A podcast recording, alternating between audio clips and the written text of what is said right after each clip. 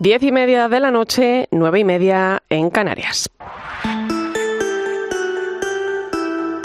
Irene Pozo. La linterna de la iglesia. Cope, estar informado.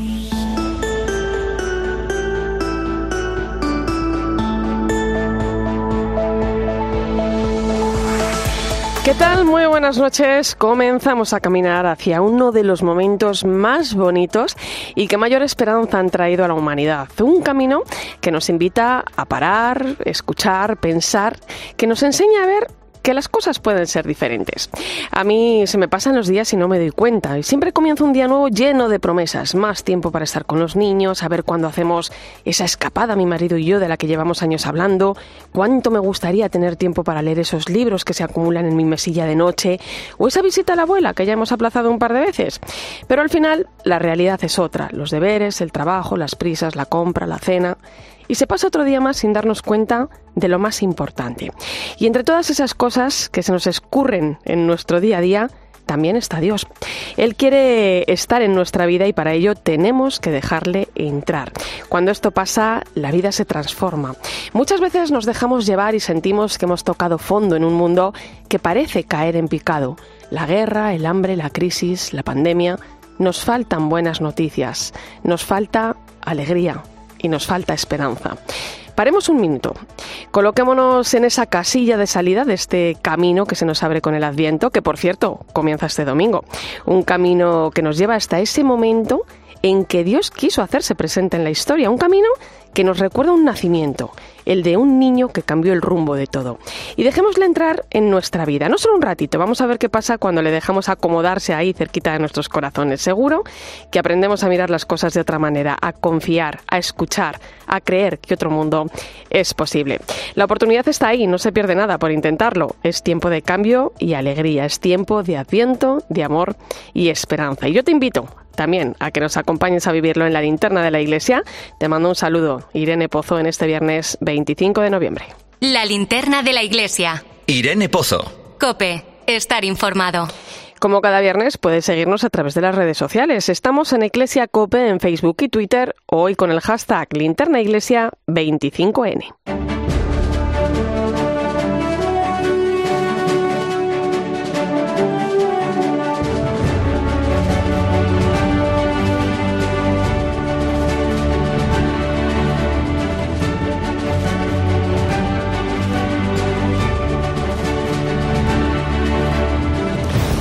Repasamos hasta ahora las principales claves de la actualidad de la Iglesia que nos deja la semana. Manu Torralba, buenas noches. Buenas noches, Irene, ¿qué tal? Una semana en la que los obispos españoles han celebrado su asamblea plenaria donde han estado tratando varios asuntos de interés y donde también han elegido nuevo secretario general.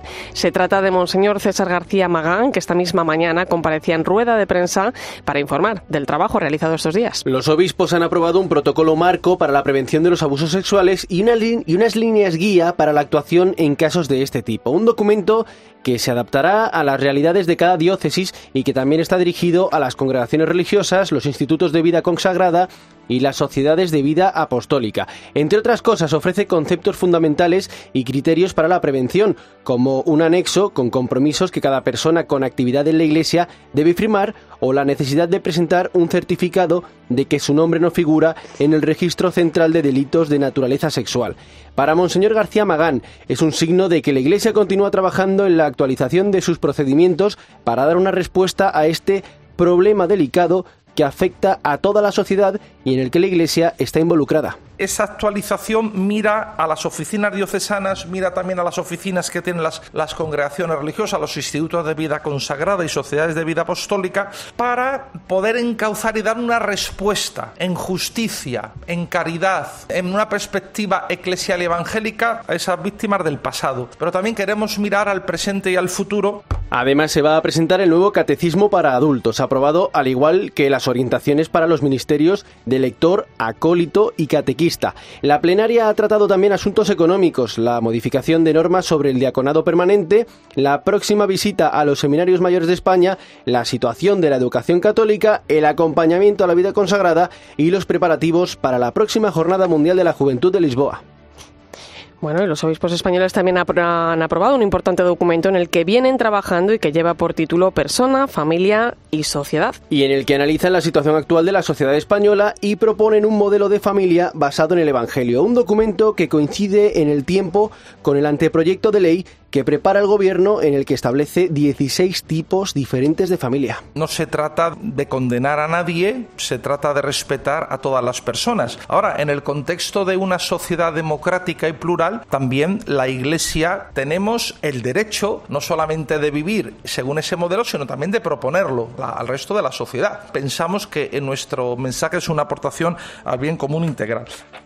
Y el miércoles conocíamos el nombre del nuevo secretario general de la Conferencia Episcopal Española, es Monseñor Francisco César García Magán, que sustituye a Monseñor Luis Argüello. Se trata del actual obispo auxiliar de Toledo, de 60 años. Trabajó durante siete de ellos en la sección de Asuntos Generales de la Secretaría de Estado de la Santa Sede y después en las nunciaturas de Colombia, Nicaragua, Francia y Serbia. En su primer encuentro con la prensa manifestó el sentimiento de responsabilidad y gratitud a los obispos que lo han elegido, con los que asume este servicio. Pues este servicio para mí es nuevo y por lo tanto lo afronto pues con sentimiento de gratitud hacia ellos, con sentimientos de, de, responsabilidad por esa confianza que me han manifestado y una responsabilidad que quiero traducir en dedicación, en servicio, en trabajo por cierto, en un rato tendremos ocasión de, saludarle y charlar con él. Otro de los temas abordados ha sido la situación de los más de 2.200 menores tutelados presentes en las Islas Canarias, de los que un millar alcanzará la mayoría de edad en 2023. Con el apoyo de la plenaria, los obispos del archipiélago han pedido a las administraciones públicas que pongan los medios necesarios para derivar a los jóvenes migrantes extutelados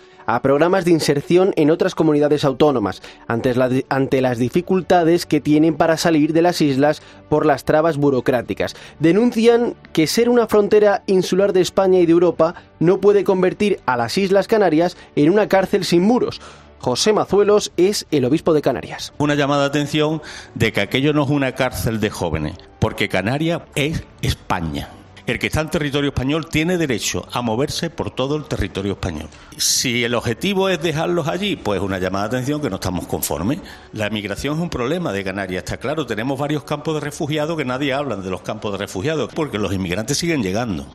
Hablamos de una asamblea plenaria que comenzaba el lunes con el discurso del presidente de la conferencia episcopal, el cardenal Juan José Omeya, que miraba la situación actual que vivimos marcada por las consecuencias de la pandemia, las guerras, la inestabilidad social, económica y política. Un discurso dividido en tres pilares. Por una parte, el cardenal Omeya apelaba a la responsabilidad de nuestros políticos para abandonar la crispación y realizaba una llamada a la unión y a la fraternidad para buscar el bien común.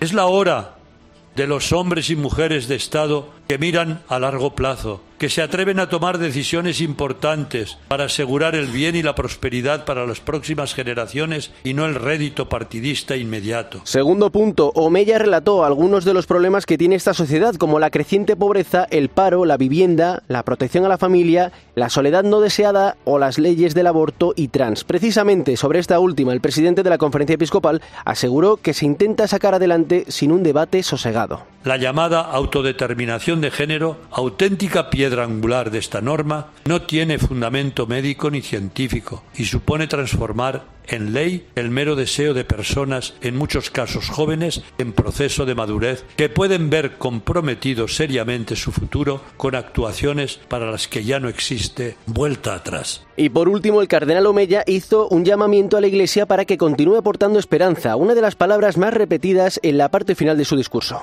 La esperanza que no defrauda nace de un encuentro con Jesucristo. Crece en la medida que confiamos en Él y acogemos en nuestras vidas la promesa que nos ha hecho. La muerte, el sufrimiento, la fractura humana y social no tienen la última palabra. El amor y la vida en mayúscula triunfarán.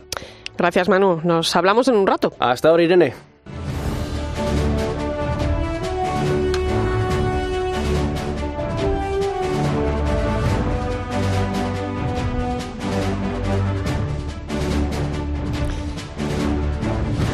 Dejamos la asamblea plenaria para hablar de Red Madre, que ha presentado su mapa de la maternidad, un esquema de las diferentes ayudas que la administración pública ofrece a las mujeres embarazadas o que ya son madres en situación de vulnerabilidad. Carmen Lavallen. Tan solo 13 euros es lo que invierte al año España por cada mujer embarazada en dificultad. Son 5 millones y medio de euros, la mayor cifra en 5 años, pero 17 veces menos que Alemania. Maya Azcona es directora general de Red Madre es ridículo. Es verdad que ha subido porque el año anterior fueron 3.600.000 euros, pero es muy ridículo, 5 millones. Eso se lo gasta una administración pública en alquilar cuatro coches para un político. Solo Castilla y León, Andalucía, Galicia y Madrid financian con más de 500.000 euros, según recoge el último mapa de la maternidad de esta fundación. Además, en el ámbito laboral también pasa factura ser madre. A los 10 años de tener un hijo, una mujer ha perdido de media el 28% de sus ingresos laborales algo que no sucede con los padres. En el caso de Diana López fue aún peor. Se fue todo a garete, vamos. Me quedé embarazada, mm, me, echaron del trabajo. Eh, son trabajos también de TTs, ¿no? No son trabajos fijos. Eh, bueno, y a partir de ahí pues fue todo abajo. La, verdad. la financiación del aborto es casi seis veces superior a la de la maternidad en España y con la natalidad en el mínimo histórico, una de cada cinco embarazadas aborta. Y te cuento también que cerca de 2.000 directores, profesores y titulares de centros educativos han participado en Granada en el Congreso de Escuelas Católicas, que ha tenido como lema Inspiradores de Encuentros. En un contexto complejo como el que estamos viviendo por la crisis económica y social, los ponentes invitados han puesto el foco en el papel de la escuela y de los maestros y en cómo cuidarnos para cuidar a nuestros alumnos. Victoria Moya es la directora del Congreso. En este Congreso queremos celebrar el encuentro. Después de un paréntesis que se abrió con la pandemia, queremos recordar que la escuela católica es un lugar privilegiado para ayudar a las personas a encontrarse consigo mismas, para que después también nos podamos encontrar con el otro, y nos vamos a Getafe, donde mañana va a recibir la ordenación episcopal su nuevo obispo auxiliar, José María Bendaño, que hasta ahora era el vicario general de esta diócesis. Faustino Catalina, buenas noches. El nuncio, cinco cardenales, una treintena de obispos, 300 sacerdotes y numerosos fieles participarán en esta ceremonia. Entre ellos estarán, por expreso deseo del nuevo obispo, residentes del psiquiátrico San Juan de Dios, del Centro Basida para la acogida a enfermos de SIDA y del albergue de transeúntes de Aranjuez. No faltarán tampoco entre las autoridades el presidente de Castilla-La Mancha, Emiliano García Paje, y una representación de su localidad natal, Villanueva de Alcardete, en la celebración que presidirá el obispo Ginés García Beltrán y con el nuncio Bernardito Auza y el cardenal arzobispo de Madrid, Carlos Osoro, como consagrantes. Presidirá la ceremonia una talla de la Virgen de los Ángeles, la patrona de Getafe del siglo XVII, y con el lema elegido Caritas et Humilitas, en el que José María Avendaño refleja su deseo de trabajar con caridad, amor y humildad. La consagración del nuevo obispo auxiliar de Getafe a partir de las 11 de la mañana por 13 Televisión. Y terminamos en Valencia. El próximo domingo será la despedida del arzobispo emérito de esta archidiócesis, el cardenal Antonio Cañizares, que ha pastoreado desde el año 2014. El purpurado ha convocado a todos los fieles a la ceremonia que se celebrará en la Catedral de Valencia a las 6 de la tarde. También ha aprovechado para agradecer la ayuda y colaboración de todas las personas que han trabajado junto a él en los ocho años que ha pasado en la archidiócesis valentina.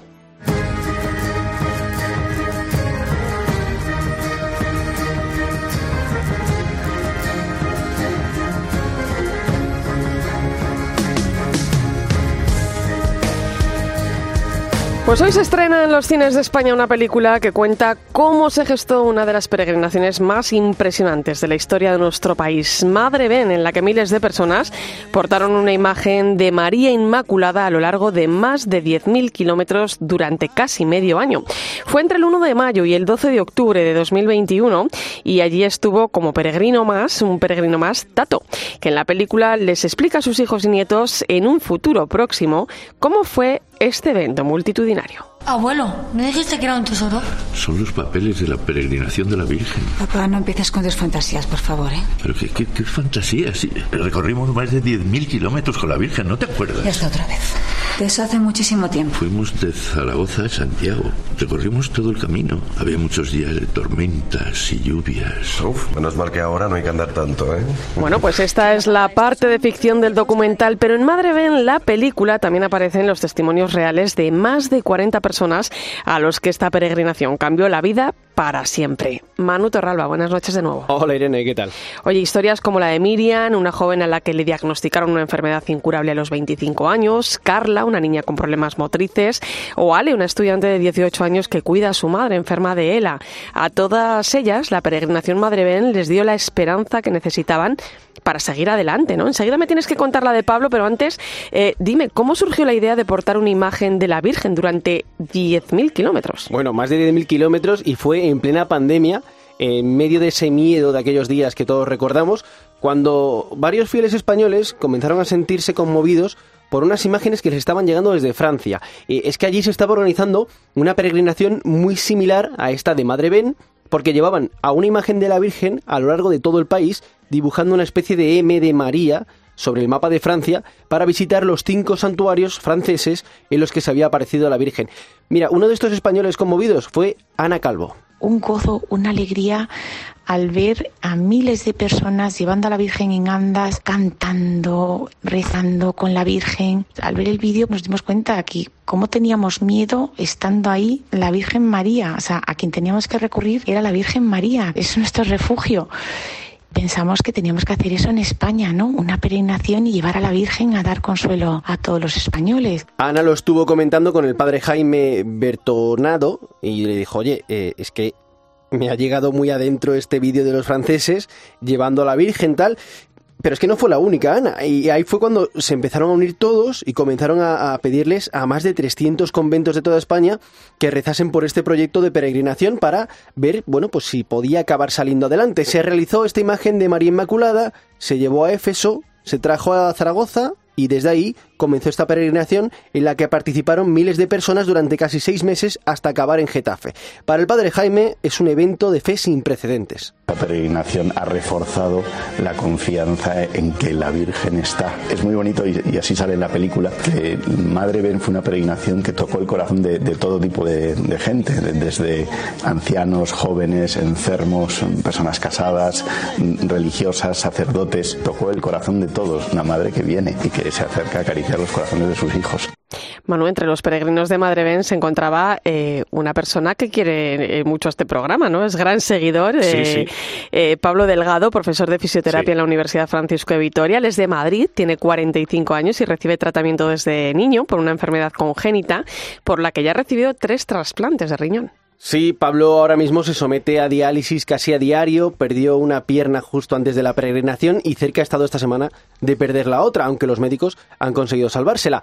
Para él, para Pablo, Madre Ben ha sido una fuente de paz infinita que lo ha ayudado a hacer frente a todas estas dificultades. La peregrinación de Madre Ben fue un momento bastante curioso. Iba con muletas y el día que pasó por Segovia me dijeron que por qué no llevaba una de las andas. ¿Y qué voy a hacer si no he andado todavía sin muletas? La verdad es que fue una maravilla. Fue un momento muy, muy, muy, muy emocionante porque, bueno, pues una fuerza sobrecogedora de la Virgen. El saber abrazar esa cruz que me ha tocado, ahí me ha cambiado la vida. Bueno, pues nuestro querido Pablo Delgado es solo uno de los más de 40 testimonios que aparecen en este documental de Goya Producciones que han dirigido Andrés Garrigó y Pablo Moreno. Madre Ben, la película que se estrena hoy en todos los cines españoles. Manu Torralba, gracias. Gracias, Irene. Hasta la semana que viene. Escuchas la linterna de la iglesia. Con Irene Pozo. Cope, estar informado.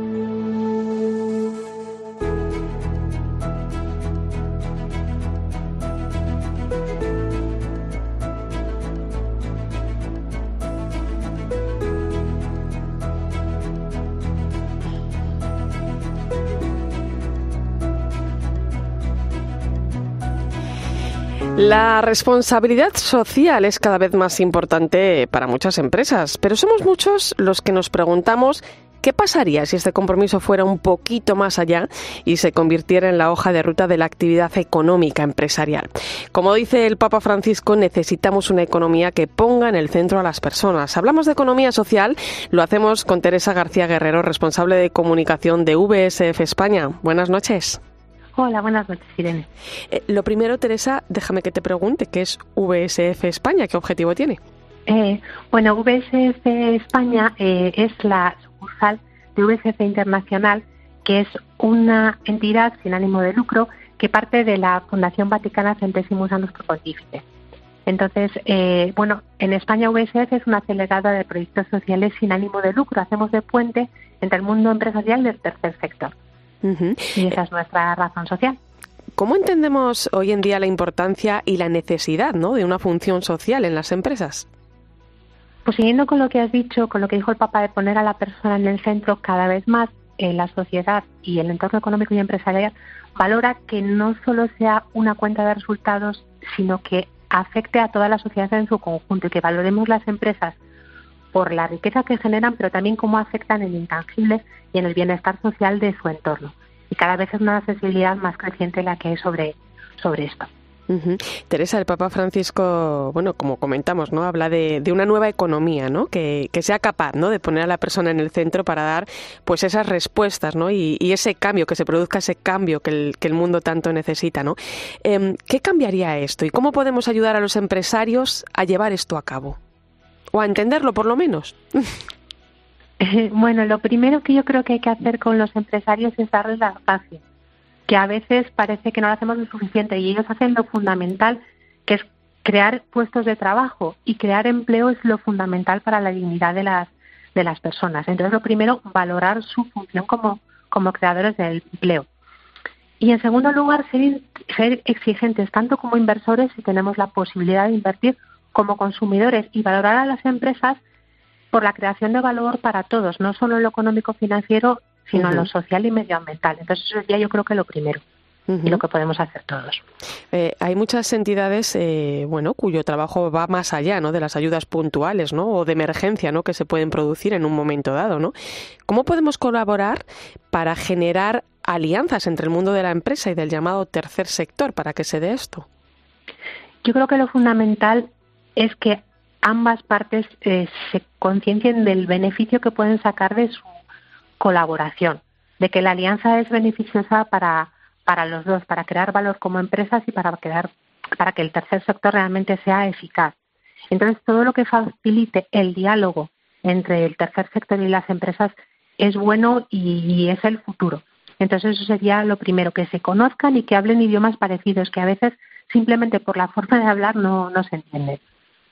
¿Somos conscientes, Teresa, de la necesidad de esas eh, ayudas, mm, de, meterlas en nuestro día a día, ¿no? de no verlas como una cosa puntual o un problema que hay que atender en ese momento?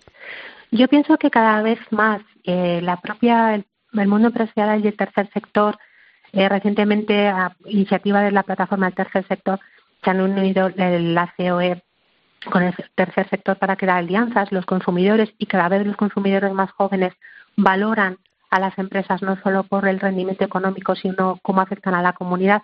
Y yo creo que sí. Y cada vez, desde luego, la nueva economía que propone el Papa Francisco resuena entre los católicos y se nos está dando a conocer. Entonces yo creo que sí, que en eso hay que, hay que ser positivos. Hablábamos de, beneficios, ¿no? Eh, ¿Por dónde pasarían esos beneficios de una colaboración entre las empresas y los expertos del tercer sector, eh, bueno, pues respecto al desarrollo conjunto de proyectos sociales? Pues sobre todo que lo fundamental es que haya trabajo y trabajo digno, digno para todos, como dijo el cardenal Omilla recientemente, tener un hogar y un trabajo digno es la meta para todos. Entonces, lo primero y fundamental es que nadie se quede excluido. Y para que las personas en riesgo de exclusión sean capaces de encontrar un trabajo, la participación de los, del tercer sector y la empresa es fundamental. Entonces, lo primero que pueden hacer es entenderse para que el tercer sector sepa bien qué formación puede dar a los jóvenes, sobre todo que están en esas situaciones o los parados de larga duración, y crear programas de estudio de formación que sean lo más adecuado a la necesidad de las empresas. Y para eso tienen que diseñar programas de formación. Y luego que una vez que reciban esa formación, estén lo suficientemente bien formados como para que sean atractivos para las propias empresas y que encuentren en estas instituciones pues una bolsa de trabajo tan eficaz y competente como, como cualquier otra. Eh, Teresa, en VSF esto de lo que venimos hablando lo conocéis bien. Eh, ¿Cómo trabaja VSF en España eh, para ayudar a los que ayudan? Bueno, nosotros, lo que te comentaba antes, buscamos ser un puente entre el mundo empresarial y el tercer sector. La forma de trabajo que tenemos, en este momento trabajamos para ocho proyectos de distintas entidades, Caritas, la Fundación Luz Casanova, la Comunidad de San Egidio, Opción 3, cerca y entonces lo que hacemos es, pues, cosas como las que te he dicho antes, ayudar, por ejemplo, al campus de Caritas Madrid a que la formación que tengan sus jóvenes sea lo más adecuada posible a las necesidades del mundo laboral. Y en estos momentos hay un inicio de una alianza de colaboración, por ejemplo, entre una empresa del sector asegurador como es MAFRE y Caritas Madrid. Entonces, eso sería un ejemplo de lo que de lo que hacemos, muy concreto. Pues y buscar eso, que la formación les sirva. Qué bueno, qué bueno. Por lo menos una experiencia cuanto menos gratificante ¿eh? y que marca también, bueno, pues un camino eh, cada vez más a tener en cuenta. ¿no? Hay que decir que el próximo martes 29 de noviembre la Fundación Pablo VI, Acción Social Empresarial y VSF España nos invitan a reflexionar sobre todas estas cuestiones en una jornada que se va a celebrar sobre economía social, empresa y proyectos solidarios y que invitamos a participar pues a todos aquellos que nos estén escuchando y que tengan un poquito de interés en, este, en esta cuestión. Quien esté interesado se puede inscribir en www.fpablosesto.org. Teresa García Guerrero, responsable de comunicación de VSF España, gracias por compartirlo con nosotros. Muchísimas gracias a vosotros y buenas noches. Escuchas la linterna de la iglesia. Con Irene Pozo. Cope, estar informado. Vamos con la imagen de la semana que nos acercan a Medina y que hoy nos hace salirnos de los territorios conocidos, de las avenidas y los edificios de oficinas, para mirar un poquito más allá. Buenas noches, compañera. Muy buenas noches, Irene. Poco hablamos, ¿verdad?, de la Iglesia en nuestros pueblos y aldeas. Y es que por mucho que queramos, la comunicación está centrada en las grandes ciudades y se olvida la mayoría de las veces de las periferias. Pero esta semana te traigo una foto y una historia que se ha hecho viral y que nace en el pueblo de Cebrecos, en Burgos. La protagoniza un cura que ha sido conocido como el cura de la motosierra. Y no es para dar miedo, sino para dejarnos boquiabiertos. Fermín González, que ese es su nombre, tiene 68 años pero desde hace 40 es cura rural en esta tierra. Se topó de entrada con las grandes necesidades del templo, que precisaba de un tejado nuevo. Como no había dinero para encargarlo, no tuvo dudas en ponerse a ello y trabajar acompañado de personas del pueblo. Lleva 22 años haciendo tejados para todos los edificios que lo requieren.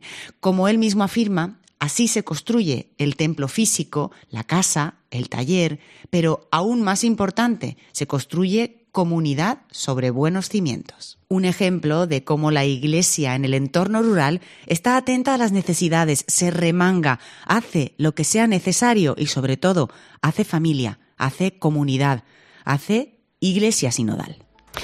Pues enseguida llegamos a las 11 de la noche, a las 10 en Canarias. Vamos a hacer balance de lo que los obispos españoles han estado trabajando esta semana en su asamblea plenaria, que ha estado marcada también por la elección de su nuevo secretario general. Es Monseñor Francisco César García Magán y en unos minutos tendremos oportunidad de saludarle. Antes recuerda que estamos en Iglesia Cope en Facebook y Twitter, hoy con el hashtag Linterna Iglesia 25N.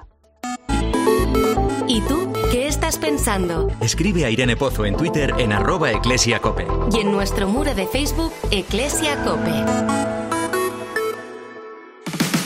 Este fin de semana Cristina tiene un plan. Muy, muy buenos días. En Cope de 10 de la mañana a 2 de la tarde, los sábados y domingos, el mejor entretenimiento lo encuentras en fin de semana. Bienvenido a tu programa. Esto es fin de semana en la cadena Cope y te vamos a acompañar sábado y domingo Con de Cristina López Slichting.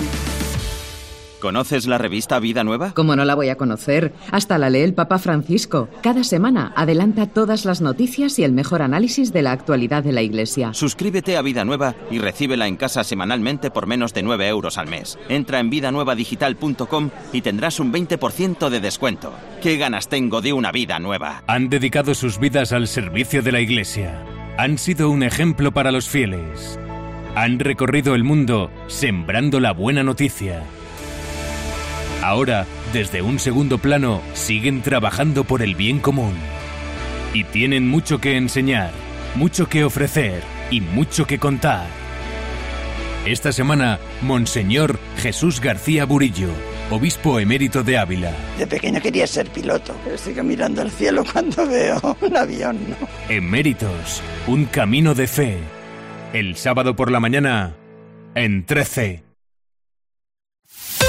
Escuchas la linterna de la iglesia. Y recuerda, la mejor experiencia y el mejor sonido solo los encuentras en cope.es y en la aplicación móvil. Descárgatela.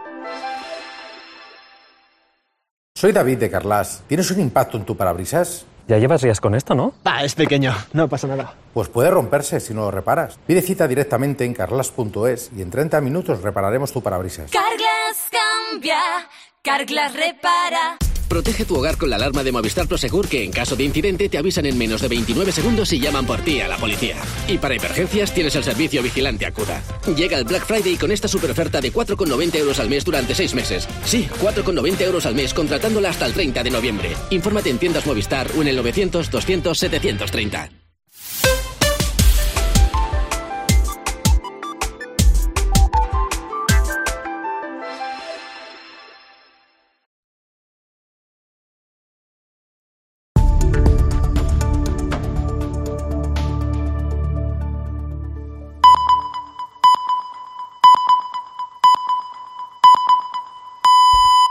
11 de la noche, 10 en Canarias. Irene Pozo. La linterna de la iglesia. Cope. Estar informado.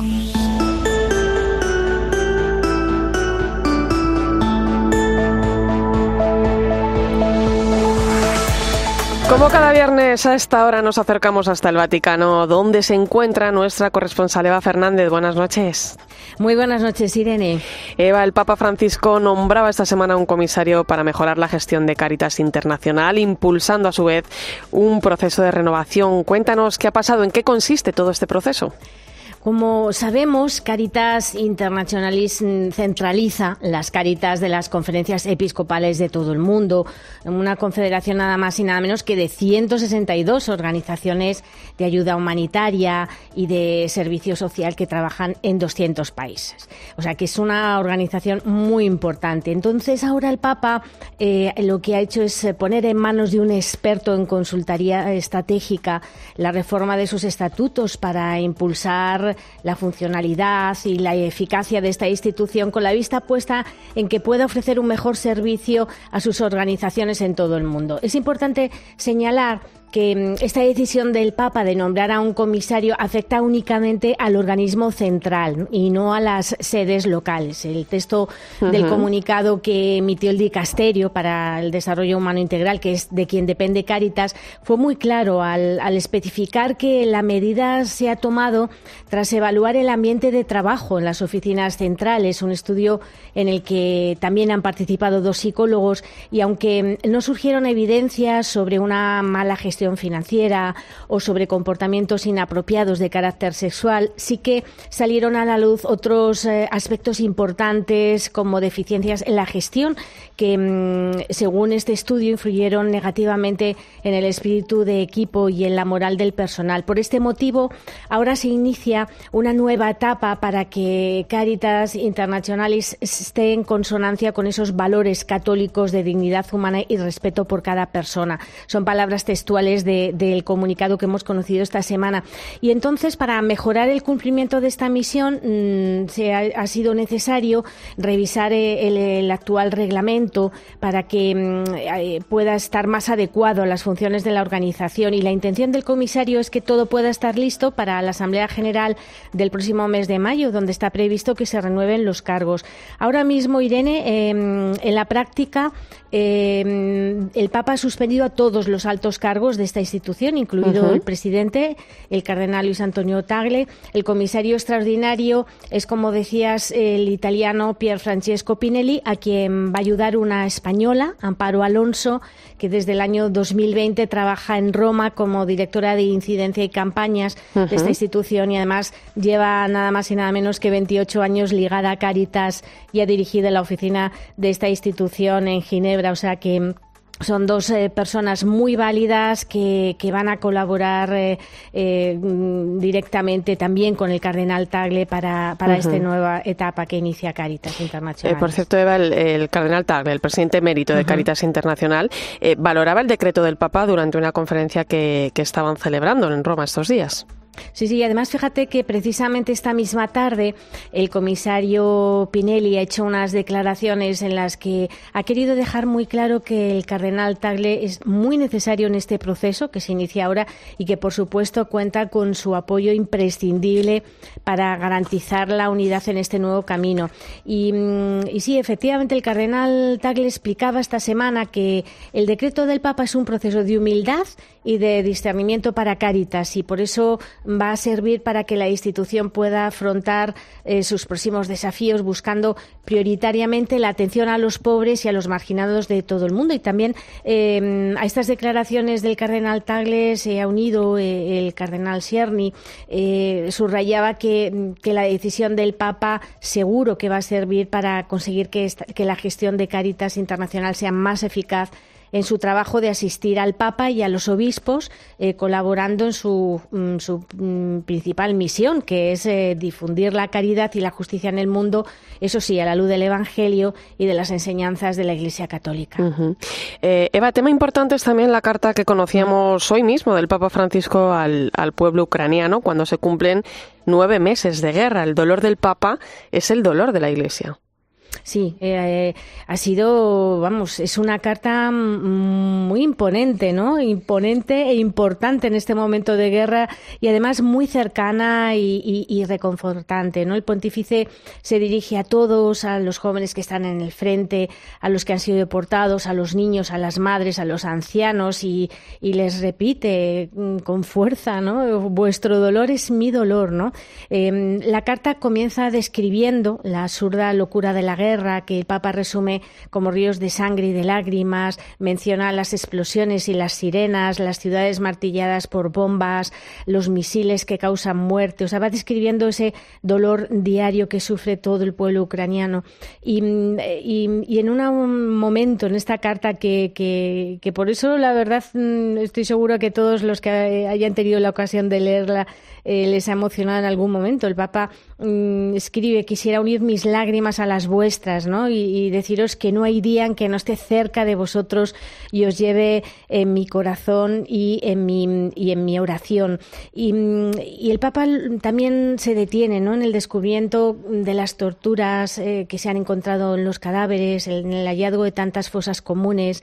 Y eso le, le lleva a preguntarse cómo es posible que los hombres traten así a otros hombres, ¿no? Y mm, incluso el Papa en la carta llega al detalle mm, concreto de nombrar alguno de los, de los cientos de niños que han muerto, señala, habla de Kika, de, Kira en Odessa, de Lisa en Vinicia, mm, y en cada, en cada uno de ellos asegura el Papa la humanidad entera está derrotada. Y por supuesto, Irene mm, no se olvida el Papa de, de, la llegada del invierno, ¿no? Y, ante el frío del invierno les dice, me gustaría que el cariño de, de todas las personas del mundo fueran caricias en, en vuestros rostros, en el rostro de Ucrania, para que no sintáis solos hoy, y esto es muy importante lo que dice el Papa, y sobre todo mañana, cuando quizás llegue la tentación de olvidar vuestro sufrimiento. O sea que es una carta de padre Irene y de pastor escrita con el corazón y mientras tanto, por supuesto, sabemos que el Vaticano continúa por la vía diplomática llamando a todas las puertas posibles para, para intentar conseguir la paz. Pues ojalá que llegue pronto. Gracias, Eva, compañera. Buen fin de semana. Buen fin de semana a todos. Gracias, Irene. Escuchas la linterna de la iglesia. Con Irene Pozo. Cope, estar informado.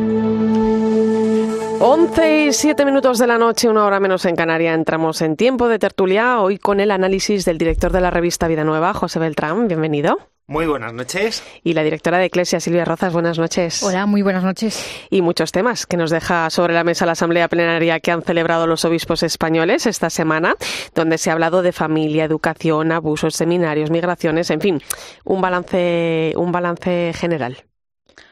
Bueno, yo creo que ha sido una, una asamblea plenaria eh, cargadita, porque si ya es de por sí intenso eh, todo lo referente a una elección de un secretario general, pues los obispos han ido tocando eh, temas claves en este momento, ¿no?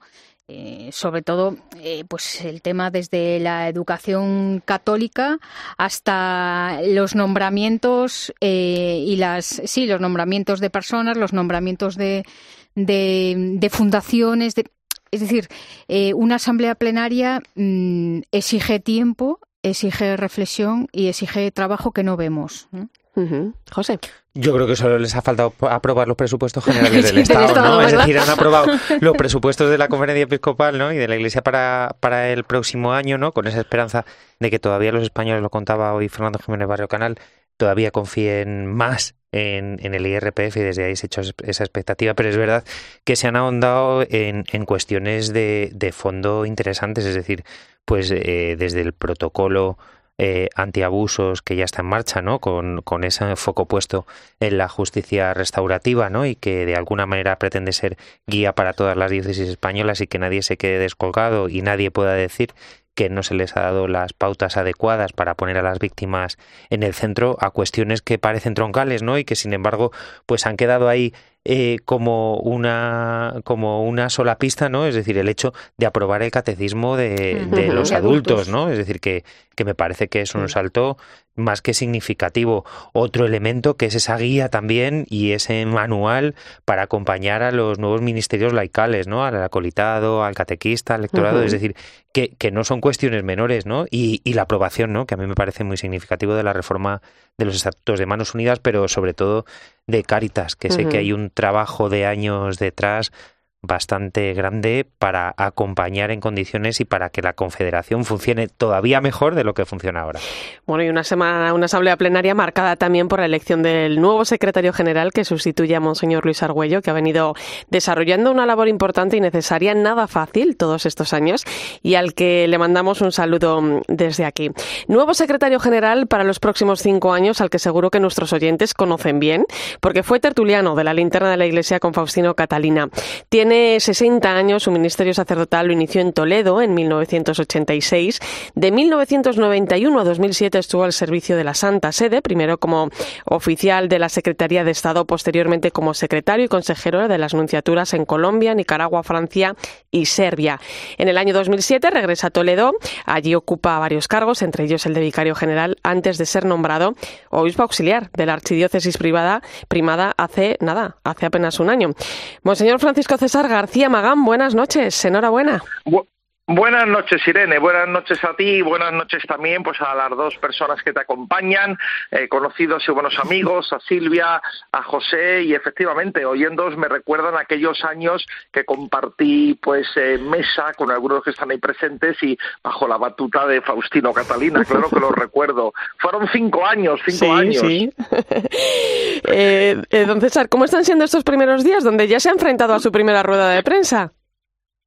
Bueno, digo que más que no he sentido un enfrentamiento, pues que he estado ahí en la rueda de prensa, pero vamos, la verdad es que no, no, no me he sentido enfrentado, ni yo imagino que los compañeros de profesión vuestros que estaban ahí tampoco se habrán sentido enfrentados. Pues mira, estos días con mucha sorpresa, porque pues la verdad que, que uno, pues bueno, hasta que no llega, pues no se lo cree, a pesar de que pueda haber o no rumorología, pero bueno, como las rumorologías son tantas, entonces pues con sorpresa con, con el estupor, con, con, como dije en el, después de apenas eh, elegirme en la asamblea eh, y en un pequeño agradecimiento que expresé a los obispos en la misma aula de la asamblea plenaria, pues pues yo creo que los obispos han hecho pues un, hacia un servidor un gesto de fraternidad, un gesto de confianza y un gesto de generosidad al, elegirme. Yo les decía que yo quería eh, responder a esas actitudes de los obispos, no, pues en primer lugar con la gratitud, con el agradecimiento, en segundo lugar, pues con responsabilidad, con responsabilidad en el ejercicio de, de, este servicio que yo no lo veo como un cargo, sino es un servicio, un servicio a los obispos, pero por ende un servicio a las iglesias de España. Y en ese sentido, pues la tercera actitud que les subrayaba, pues era la, la colaboración que contaran desde el, nuestro presidente el cardenal Omeya hasta todos los obispos por mi, colaboración pero también bueno pues todo todas las iglesias particulares de España y también la vida consagrada las otras entidades eclesiales es decir todo lo que constituye esa realidad rica y pujante de las iglesias particulares en España. Y, y la, la, la, la, conferencia es eso no una estructura la conferencia episcopal es una estructura un servicio pues a la comunión un servicio también en el sentido de sinodalidad ahora que estamos en periodo sinodal. Eh, ¿por dónde pasan los los principales desafíos que debe afrontar la Iglesia en estos momentos? Bueno, yo creo que la estaba escuchando antes la, última intervención de, José y de Silvia y, yo creo que algunos de, de, los temas que hemos tocado están vinculados con esos desafíos, ¿no? Por ejemplo, el tema del, primer anuncio que se ha reflexionado sobre iniciativas, sobre primer anuncio. Eso es muy importante, ¿no? Para, eh, al menos en nuestra sociedad española occidental. Por otra parte, como se señalaba también, el tema del catecismo, ¿no? Por supuesto, por supuesto, está el tema también que se ha tocado, que hemos reflexionado, mm, pues de ese marco, de ese protocolo, no marco de prevención, de formación, pues para, para, para los lamentables, los lamentables abusos que se han producido, juntamente con unas líneas guía, ¿eh? hay como dos vertientes ahí, las líneas guías que ayudarán, es como un vademecum, eh, para ayudar a los que tienen que dar esa respuesta un punto de vista canónico, pastoral, porque como señalabais se ha incluido un apartado de justicia de justicia restaurativa. Entonces eso sería para el pasado, mirando al pasado, pero el, protocolo, el, el, protocolo marco está pensado para el presente y el futuro, para evitar, para adelantarnos, para hacer una actitud que no sea solamente curar heridas y restaurar heridas, sino que no se produzca la herida. Mm, y en ese sentido, bueno, pues yo creo que un anuncio, un anuncio valiente, por supuesto respetuoso. Eh, la fe, como decía San Juan Pablo II, no se puede imponer. La fe es un acto de, libertad. Dios sale al paso, nos ofrece y la aceptamos o no.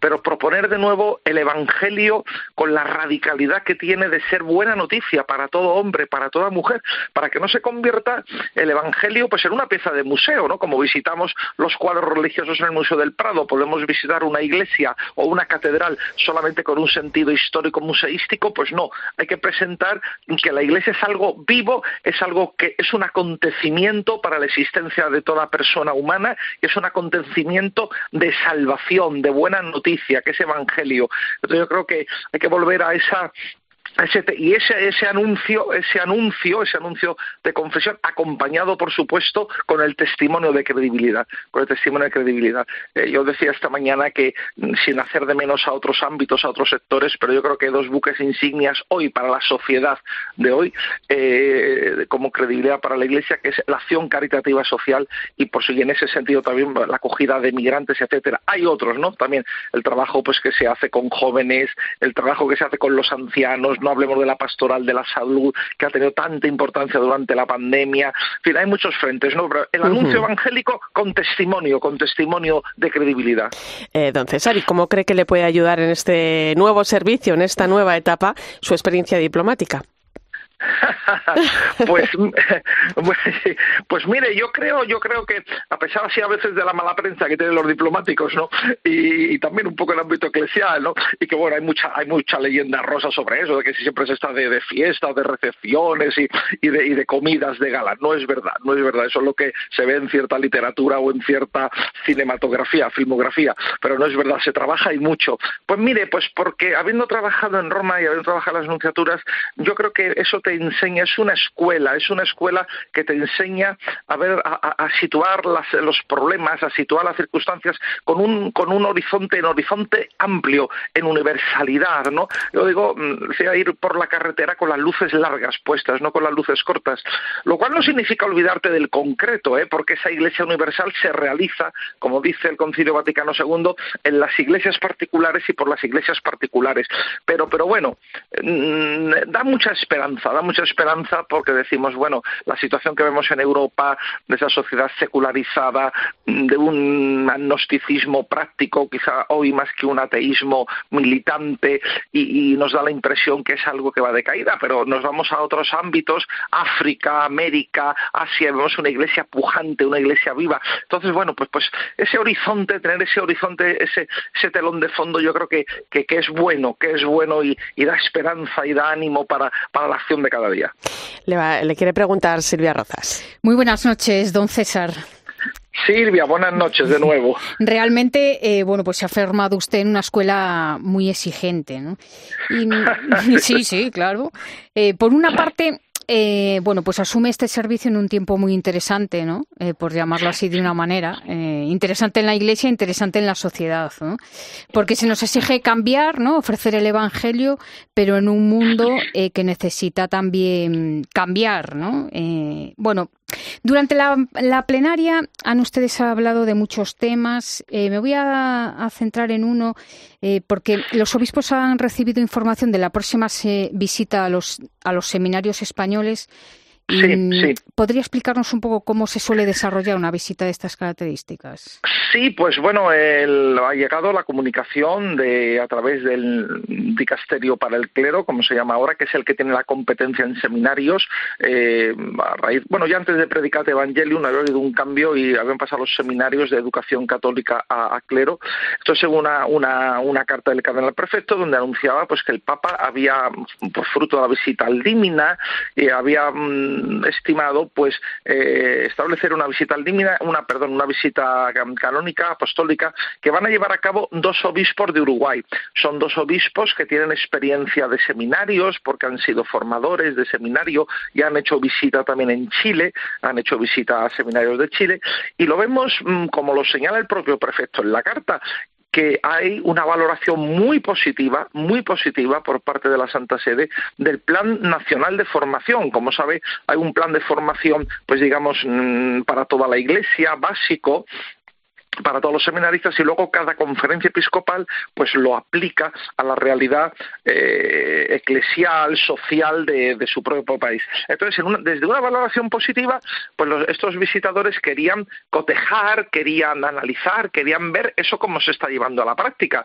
Entonces, como también se dijo ahí en la asamblea, es una actitud que se agradece al Santo Padre porque demuestra pues el interés que tiene el Papa por España, además con el posible influjo que pueda tener eh, eclesial y en este caso los seminarios para los seminarios de América Latina. Entonces, bueno, ellos lo van a realizar en, a partir del, mes de enero, en dos momentos, estarán un periodo, eh, luego marcharán 15 días, luego volverán. Hay un programa de visitas a los distintos seminarios y pues, a lo mejor los más pequeños será un día, en otros serán dos días y, y, luego, bueno, pues eh, realizarán un, un, informe, ¿no? Pero vamos, es una visita, eh, yo querría subrayar que es una visita en fraternidad, que es una visita en ambiente eh, de eclesial y no es para nada pues una visita que podríamos marcar como inquisitorial o una visita que podemos marcar con un talante negativo que vienen a sancionar, para nada, para nada. En el año 92, han pasado años, hubo ya una visita a los seminarios de España que en ese mm, caso la llevaron a cabo obispos españoles que también estaban vinculados con seminarios y fueron nombrados. Por ejemplo, Monseñor Antonio Ceballos, que en paz descanse, obispo era fue obispo de, Cádiz Ceuta o mm, don Braulio Rodríguez Plaza nuestro arzobispo emérito también fue nombrado para entonces eh, José Beltrán Sí, eh, don César, yo últimamente, a lo largo de esta semana me están apareciendo, no sé si en Spotify, en YouTube, en tal, eh, cursos y, planteamientos y terapias de procrastinación, ¿no? Es decir, de, de eh, no llegar a todas las tareas, tener que aplazar, no sé si eso es lo que más le agobia de asumir esta nueva misión, el tener que estar con una mano en Toledo, con otra en la Secretaría General, con otra atendiendo a los medios y a las instituciones públicas. Es decir, no sé qué es lo que más le agobia, si, si hay algo que le agobia, que a lo mejor lo ha asumido con mucha naturalidad, de toda la tarea que, que tiene ahora por delante. Bueno, pues en este momento lo que más me agobia es la catarata de WhatsApp que tengo atascados. entre WhatsApp, email y llamadas perdidas, digo, bendito sea Dios, yo cuando me voy a hacer... Eso es lo que me agobia, o sea, en realidad, ¿no? Pero, pero gracias a Dios por la noche me acuesto y duermo bien. Yo no sé si hay gracia de Dios o inconsciencia por mi parte. y, sí, sí.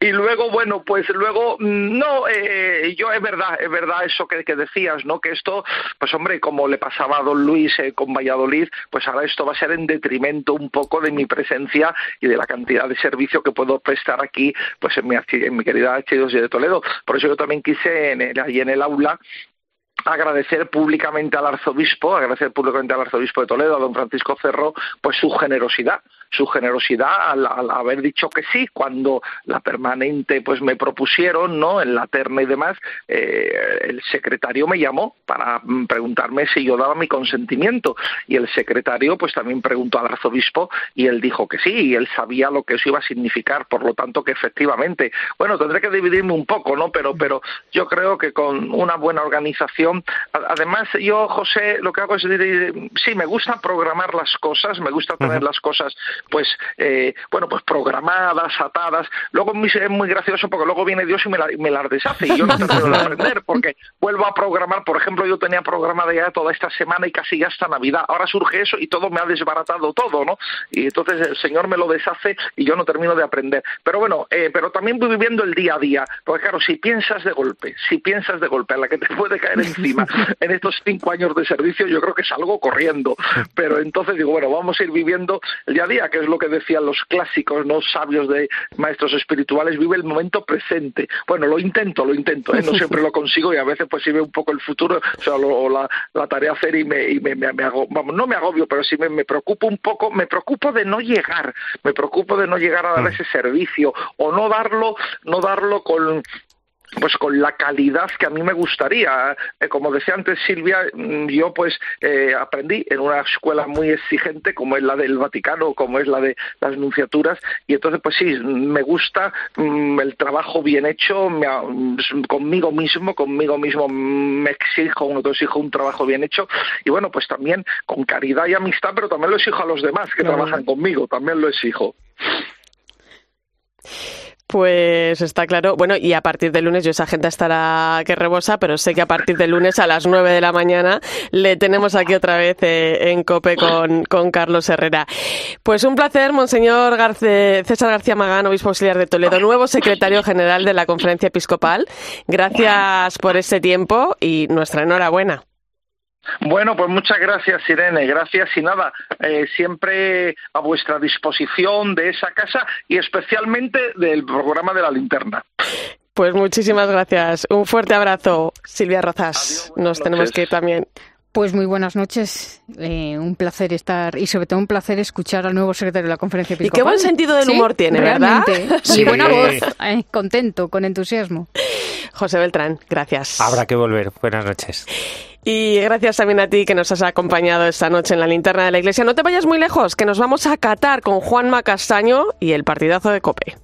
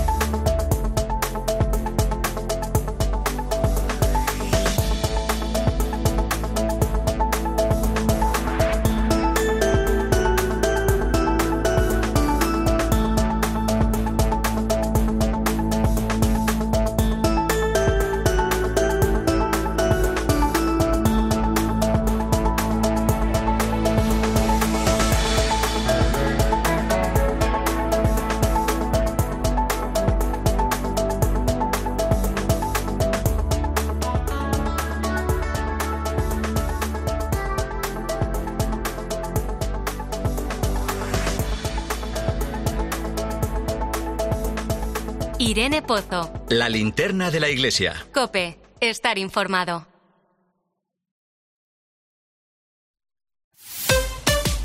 Escuchas Cope. Y recuerda, la mejor experiencia y el mejor sonido solo los encuentras en cope.es y en la aplicación móvil. Descárgatela. Al vuelo de Iberia destino a un nuevo reto en Qatar. Bienvenidos de nuevo a los goles, a los casi dentro, a los abrazos, a caerse y levantarse, a las celebraciones, a la emoción, a volver a jugar cada día como si fuera el primero. Seguir haciendo historia en Qatar. Iberia con el talento de nuestra selección. Un millón de likes. Reseñas del negocio con 5 estrellas. En Orange reinventamos nuestras tarifas Love Empresa. Ahora incluyen cosas tan importantes para tu negocio como el crecimiento. Por eso te ayudamos a aumentar la visibilidad de tu empresa en Internet. Llama ya al 1414. Las cosas cambian. Y con Orange Empresas, tu negocio también. Orange.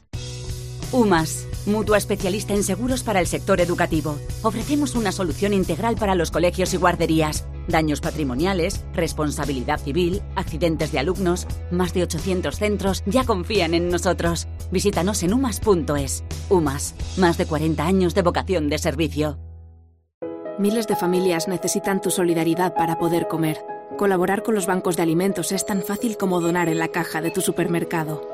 Elige la cantidad que quieres donar y la convertiremos íntegra en los alimentos que más se necesitan. Donar en caja no tiene desperdicio. Súmate a la gran recogida, del 25 de noviembre al 6 de diciembre. Era un 22 de diciembre de 1939, cuando un niño de San Ildefonso cantaba el gordo. Al mismo tiempo, un vecino de Jaén se enteraba de que era uno de los ganadores. Tan agradecido se sintió aquel jienense, que le pagó al niño sus estudios hasta licenciarse, con una única condición, que nunca nadie conociera su identidad. Un sorteo extraordinario lleno de historias extraordinarias. 22 de diciembre, Lotería de Navidad. Loterías te recuerda que juegues con responsabilidad y solo si eres mayor de edad. Estos son algunos de los sonidos más auténticos de nuestro país. El rumor de la siesta después del almuerzo. El repicar de las campanas de la Puerta del Sol. Ese alboroto inconfundible de nuestra afición. Y el más auténtico de todos. ¡El afilador! Solo para los amantes de lo auténtico, crema de orujo el afilador. ¡El afilador! El afilador, el sabor del auténtico orujo. Ahorra en las gasolineras de Carrefour. Solo los días 25, 26 y 27 de noviembre, por ser socio del Club Carrefour, acumulas en tu cheque ahorro un 10% en todos tus repostajes en estaciones de servicio Carrefour. Carrefour, aquí poder elegir es poder ahorrar.